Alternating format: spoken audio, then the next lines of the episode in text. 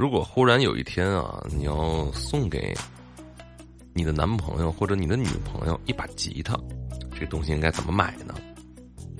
如果他是初学者的话，有钱咱无所谓啊，有钱你就是挑贵的买就行了。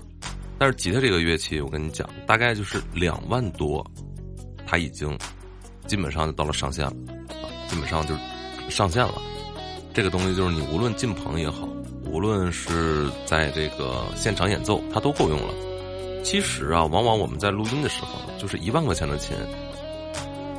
跟三千块钱或者六七千块钱的琴区别是很大的，但是一万跟两万的区别就不大了。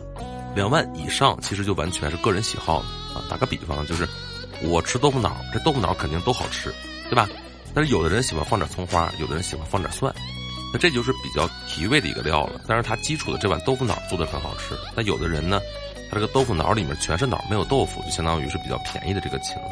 那么我们在我说的是电琴和民谣哈，统称，因为吉他分作两种。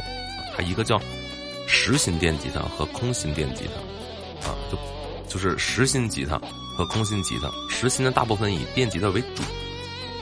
那么吉他我们应该如何去选择呢？你们记住了，现在这个价位呢，同样啊，跟我推荐声卡、话筒是一样的，同样价位选大牌它分合板和单板。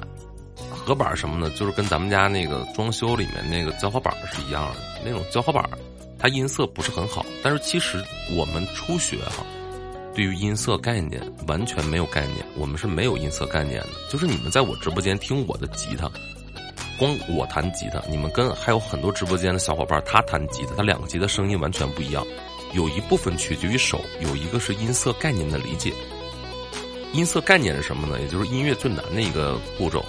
同样的谱子大家都能弹，但是轻重缓急不一样。其实音乐难的是轻重，就每个人为什么能区别开，就轻重。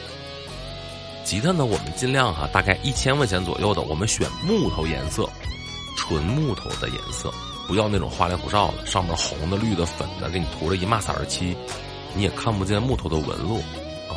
这种不要，我们尽量选大牌。我推荐两个品牌，两个型号，一个是雅马哈。